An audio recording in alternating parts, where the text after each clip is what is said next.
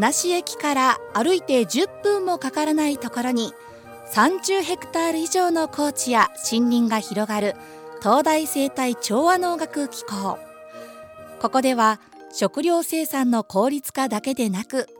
地球環境を改善し私たち人類の生存を持続させるための研究が行われています。毎月第2火曜日のこの時間は先端研究教育の施設でかつ一般開放もされているこの機構について現場の先生方や職員の皆さんが登場してお話をしてくださいます。23回目となる今回はゲストに吉田修一郎准教授をお招きしています。吉田さんよろしくお願いします。よろしくお願いいたします。お願いいたします。お声が聞こえてきました。さあ今日は雨の中ですけれども足を運んでいただいてありがとうございますではコーナーのお付き合いもよろしくお願いいたしますね。はい。ではでは早速になりますがぜひ吉田さんの自己紹介からいただければと思うんですがお願いいたします。はい、はい、私は横浜出身ですえー、農村っていうよりはどちらかというと都会育ちなんですけれども子供の頃は家の近所にも山があったりして、まあ、やぶやがけでだいぶ遊びました。はいなるほど。浜っ子ということですね。まあそんなとこですかね。海のある環境かと思いきや山が近所にあってやぶだったり崖で遊ぶこともされていたわけですね、ね。はい、結構やんちゃっ子でした？そうですね。家にいるよりは外にいる方が好きでしたね。なるほど。そして学生時代大学の頃はどういったことを学んでいらっしゃったんでしょうか？はい。大学では農業工学という専攻です、はい、え何回か前にこのコーナーに登場した溝口先生と同じ土壌物理っていう分野を学んでます。はい土壌物理ということでこのちょっとお話も後ほど伺えればなと思うんですがちなみにというところではあるんですが大学のちょっと前高校時代はどんな学生時代でしたか？え高校の時は先ほどのあの崖とかで遊ぶのが好きだったっていうのもなんかつながってくるんですけれどもワンダーフォーゲル部っていうあの山登りの部活ですねに入ってましたので、えー、大学に入る前は森林関係の専攻を考えてたんですけれども先輩から演習林ではヒルが上から降ってくるっていうふうに聞きましてもうちょっと開けた土地の方がいいように思いましてそれで現在の農地を扱う農業工学っていうのを選びました。なるほど演習林でヒルが降ってくるっていうのはなかなかちょっとこう言い過ぎかもしれませんが日本っていうちょっとびっくりするような。ですよね。本当かどうかはまた演習林の方かなんかが来た時にでもちょっと振っていただいたらいいかなと思いますけれども。はい。ちょっとそんなお話もあって今の現在のね分野にされているということですけれども。さあこの学校卒業された後というのはどういうふうに過ごされていたんでしょうか？はい。卒業後は国の農業試験場に就職しまして15年間新潟で過ごしました、えー、その後筑波に転勤になった後に今の大学の教員としてまあ現在のポストについてます。なるほど。横浜関東のところから新潟に行かれて15年間ほど過ごされていたんですね、はい。はい、結構環境もいろいろ違ったかなと食べ物とかも思いますけれども、はい、なんかこう新潟での思い出というか人とか土地とか食べ物とか何か思い出ってあったりされますか？そうですね。新潟やっぱり海も山も近くにあってそれでお酒も美味しいし、お米もまあ月並みな言い方ですけどね。まあお米もいいお米が取れますしとってもいいところですね。なるほど。そういった環境で学んでいらっしゃったり生活をされていた吉田さんですけれども。さあここからは現在取り組んでいらっしゃる研究のことについて伺っていきたいなと思いますが今はちなみにどういった研究をされているのか詳しく伺ってもよろしいでしょうか？はい。えっと、現在は、はい、あのまあ、土壌物理が専門だって言いましたけれども、まあ、土の研究もしてるんですがさらにこう土が、まあ、大きなプールのようにこう土が溜まった農地、田んぼや畑ですねの水のコントロールの話にウェイトを置いた置いて学生とともに今研究してます。土の研究ということで農地の研究となるわけですね、はい、これちなみにもうちょっとこう掘り下げていくとどういったことになってくるんでしょうか？はい。例えばですね、まあ、水田には、まあ、暗渠っていう、まあ、地下排水設備があの入ってるんですね、まあ、水田ってただ稲が植わってる土の上に稲が植わってるだけっていうふうに思うかもしれませんけれども、まあ、実は、まあ、灌漑施設もあるし排水路もあるしでさらに下には暗渠っていうその地下排水の設備もついてるってことなんですね。はい暗渠という言葉はあの勉強不足ながら初めて伺ったんですけれども地下の排水設備のようなものを暗渠というわけですね。はい、あなるほどそしてこの土また農地の研究というところですけれども中でもちょっとこうキーポイントとなる言葉があるというわけなんですが土の中でもどういったものを扱っていらっしゃるんでしょうか？はいそれであのこの近辺ですとあの火山灰の土が多くあの分布してるんで、まあ、はい、どちらかというとサラサラした土なんですけれども、えー、私がずっとおりました新潟の場合にはねネバネバの粘土がまあ特徴でした。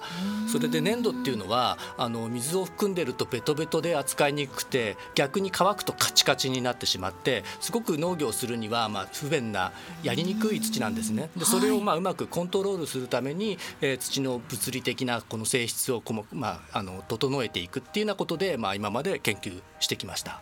なるほど粘土土ってこう言葉自体は聞きますけれどもやっぱり農業などに適している土となかなか適しにくい土がある中で粘土土は適しにくい土に、えーとですねえー、粘土はとても肥沃で栄養分が豊富なんですけれども、うんうん、そういうふうに濡れたり乾いたりすると扱いにくいっていう点で、まあ、田んぼにしてる時はいいんですけれども、はい、畑にしようと思うと結構扱いが難しいっていう特徴があってそこが課題になってました。なるほどこの課題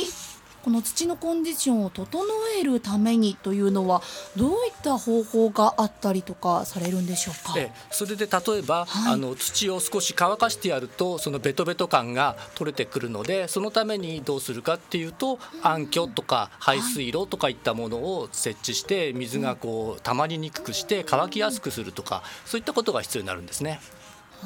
あなるほどやはりそういった工夫をするともちろん粘土自体はいい素材というか栄養分も含んでいるわけですけれども、はい、それをうまく使ってあげる工夫をしていくわけですね。はい、そういうことですねなるほどですそしてこの今は土の研究もされていらっしゃるということなんですが、まあ、もう一つと言いますか分野があるということなんですけれども。はい、えーと、土の研究が今申し上げた、まあ、粘土自体をどうするかっていう、まあ、とこだったんですけれども、はい、さらにその暗渠とか排水路とかいったのは、土の塊の農地っていう大きなスケールで話を考えた時にどういうふうにしていくべきかっていう話があって、はい、まあ、それがまあ現在主にあのやっている研究のまあ対象になってます。なるほどもともとこう研究されて新潟などに行かれてまた戻ってこられてというわけですけれどもこの分野の研究分野の何でしょうやりがいといいますか？魅力っていうのは吉田さんから見てどういった点があったりしますか？はいそうですね、はい、あのまあ、まず外に出て 仕事ができる、まあ、これは当たり前のことなんですけれども、えー、外に出て実際のリアリティのある部分を対象にして、えー、仕事ができるっていうのが何よりまずまあ、一番楽しい部分ですね。でもう少し、まあ、細かいところになりますと、まあ、土を、まあ、いじるっていうのもまた楽しいですし、まあ、匂いを感じたり、まあ、そんな食感でこう感じたりっていうようなところで、まあ、それが実際に測定してみたらどういう数字で表せるのかっていうちょっと科学的なですねところに持ち込んでやると、まあ、その辺であなるほどっていうふうに話になりますよね。でそういったところがやっぱり面白いところですかね。結構学生さんの中にも土壌物理という分野学んでいらっしゃる方多いかもしれませんけれどもなんかこう共通してここ面白いよねってあったりとかここ魅力だよねってお話しされたりすること学生さんとのつながりとかって結構多くあったりしますか？そうですね、まあ、学生には、まあまあまあ、教科書的な話はもちろんなんですけれども、まあ、教科書よりまず感じるってさっき,、まあ、さっき言ったような話ですけれども、まあ、感じてどういうことなのかをまあ掴んだ上でそれでどんな理論があるのかっていったようなことをまあ勉強すると、まあ、面白く面白くなるよっていうようなところは伝えてるつもりなんですけれども。なるほど。確かにこう教科書だけ見ていると実際の生のものを相手にする分野なだけにわからない部分自分で手で触ってみてようやく理解できるっていうところも多くあるわけですよね。はいこの土、まあ、ちょっと言い方あれかもしれませんが土いじりだったりとか生の土土壌を触ってみながらという学問ではありますけれども先生自体はこの例えば菜園を何かされたりとか土に関するご趣味とか何か最近されていらっしゃることとかありますか、ね、はい、やはりあの理屈だけじゃだめだと思いまして、まあ、畑を借りたりして、まあ、家庭菜園はちょっとやってますね。えー、ちなみに育てていらっしゃるのは何なんでしょう、えー、まあ、何でもですけれども、うん、まあトウモロコシから大,、えーと、大根から、はい。えー20日大根だまあなんですかね。まあまあいろいろですね。まあ皆さんこの辺の方もやられてんじゃないかと思いますがそんなとこですかね。結構このご自身が学問として学ばれている分野ではありますけれども実際自分で育ててみる野菜ってやっぱり愛着があったりとかよく理解がより深まったりとかしますか？はいそうですね。やはり難しいですね。そのなんか測定機器でもつけて、まあ、測ったりして、まあ、水のコントロールとかまですれば、まあ、それはできるのかもしれませんが逆にそういうのがないと何も自分はできないんだなってことが分かりますね。へえなかなかでもその土を相手にするだけにしっかりとした法則というか分析が難しいジャンルでもあったりするのかなって知りちょっと素人で思ったりするんですけれども。ね。やはりその何を見たらいいのかがやっぱりいろいろありますから、まあ、体の調子見るのと同じで、まあ、土の健康度っていうかですねそういったものっていうのは、まあ、なかなか判断難しいですよね、まあ、それは大きな研究テーマだとは思ってます。やっぱりちょっと先生方がその土であったり土壌を見た時にあこれは健康な土だとかこれはちょっと栄養が足りてないなっていうのはこう研究進めていくとなんとなくもう見た感じでパッと分かったりされるものですか？そこまでいけばすごいんですけどね。まあ何分いろいろ分野も細分化されてますしね。その、はい、まあ、栄養分が専門な方は栄養分のところで、まあ、きっと植物見ただけでこれが何が足りないとかって話になるでしょうし私たちはどっちかというと物理的なこう硬いとか柔らかいとか砕けやすいとか砕けにくいとかそういったところでやっぱ見ますし、まあ、そこらところはまあみんなで集まって議論すればまあ、ええ分かるのかもしれませんね。それは全部総合医みたいな方っていうのはなかなかそうたくさんいるかどうかは分からないですね。やっぱりいろんな細かい専門の方々が枝分かれしているわけですね。今回先生に関しては土壌の部分であったり粘土土であったり水のコントロールの部分でも研究されていらっしゃるということですけれども、はい、今の研究をされていらっしゃる中で、はい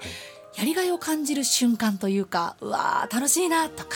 やってて研究よかったなとか実感されるのって、どういった瞬間だったりするか伺ってもいいですか？そうですね、はい、やはり基本的に研究っていうのはなんか仮説を設けてこうなるであろうっていうある程度考えますよね、まあ、それがそうなってもならなくてもまあ楽しいんですけれどもやはりその予想通りになる場合とかですねうまくいった場合っていうのは非常に満足感ありますね。おそらくこうだろうとかきっとこうなるだろうっていうふうに仮説を立ててそれがその通りに証明された時はやったなって思うわけですね。ぜひなんかこのからこの分野をまた今研究されている学生の皆さんであったりとか、はい、西東京のお住まいの皆さんに向けて、はい、ぜひぜひ PR やこの研究の魅力について最後にお伝えいただいてもよろしいでしょうか？そうですねあの、まあ、農場のコーナーということですので、まあ、農場の意味についてちょっと、まあ、お話しさせていただきたいと思います。はい、まあ、何分あのこの農場は大学の教育研究機関なので、まあ、すぐに地域の役に立てるっていうようなことは、え限られてると思うんですけれども、まあ、実際に農業が行われている場である、まあ、農地畑や水田を使って教育とか研究するっていうのは農業では本当に欠かせないプロセスだと思ってます。まあ、そういった意味で、まあ、こんなこんな都会の広い土地をですね占有してるっていうのは非常になんか申し訳ないなっていう気もするんですけれども、まあ、ぜひとも地域の皆さんご理解いただけたらありがたいと思っております。はい皆様よろしくお願いいたします。先生のねお声を聞いていると優しい生徒さんにとってもねいい先生なのかなっていうのを私今日聞いていてイメージして思っているんですけれども。答えしたらいいかでもやはり地域の皆様にもですねこの東大生態調和能楽機構開放もね一般開放もされていますのでどんな研究をされているかぜひね吉田先生のお話ももしかしてお会いできる機会があれば聞けるチャンスもあるかもしれませんぜひぜひ足をお近くの方も遠くの方も興味ある方運んでいただきたいと思います。というふうになんとなく締めの言葉が入ってきたということはですね、はい、お時間がそろそろ迫ってまいりまして最後にですね今日吉田さんからリクエストをいただいている楽曲、おかけしたいと思うんですが、はい、よろしくお願いします。はい、何の曲かご紹介をいただいてよろしいでしょうか？はい、えっ、とムームーンの緑の道っていう曲をリクエストさせていただきたいと思います。はい、これは今日どういった理由でセレクトしていただいたんでしょうか？えっと、非常にこのリクエスト曲ずっと前から悩んでたんですけれども、まあで梅雨時ですし、まあ雨に雨の景色に合うような曲のがいいのかなとかいろいろ考えてたんですけれども、ちょっと逆にですね爽やかな気分になれる曲ないかなと思いまして、まあこの曲緑の道をリクエストすることにしました。かしこまりました。では最後にこちらをお送りしたいと思います。今回の東大生態調和能楽機構から